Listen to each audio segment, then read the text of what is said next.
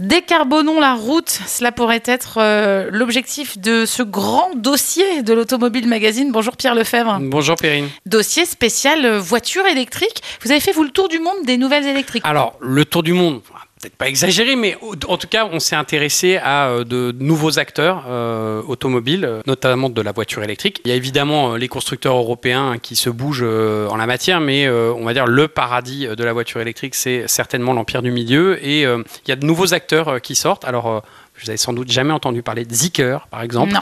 Alors Zeekr, c'est un constructeur euh, qui euh, a été créé de toutes pièces par un géant euh, chinois qui s'appelle Geely. Et Geely, ce n'est autre que l'actionnaire majoritaire de Volvo. Et donc, Ceci bon, peut a- expliquer voilà, cela. C'est un acteur plutôt BYD sérieux. aussi, moi j'avais vu au Mondial de l'Auto à Paris. BYD euh, avec euh, un nouveau modèle hein, qui est destiné vraiment lui à l'Europe qui s'appelle la Dolphin, une voiture que on a pu essayer, qu'on vous invite à découvrir.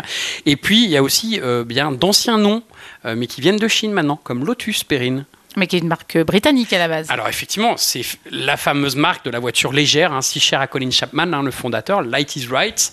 Euh, eh bien, Lotus, euh, c'est plus vraiment light puisque euh, Lotus a de grandes ambitions maintenant. Toujours avec Geely, de vendre des voitures dans le monde entier. Et du coup, eh bien, pour Lotus, euh, cela passe par la case SUV avec les lettres, une très grosse voiture, très lourde, largement plus de 2 tonnes et surtout extrêmement performante et chère. Est-ce que ça veut dire que les Chinois roulent majoritairement à l'électrique? C'est un petit peu difficile d'avoir des données ultra précises sur la Chine. Ce qui est certain, c'est que dans ce pays, euh, il y a aussi un problème hein, de pollution de l'air, etc., notamment dans les grands centres urbains comme Shanghai ou Pékin, euh, où il y a des restrictions de circulation euh, qui sont très, très contraignantes. Et globalement, bah, pour passer au travers, euh, il faut passer par, par ce par genre de des véhicule. modèles euh, Oui. électriques.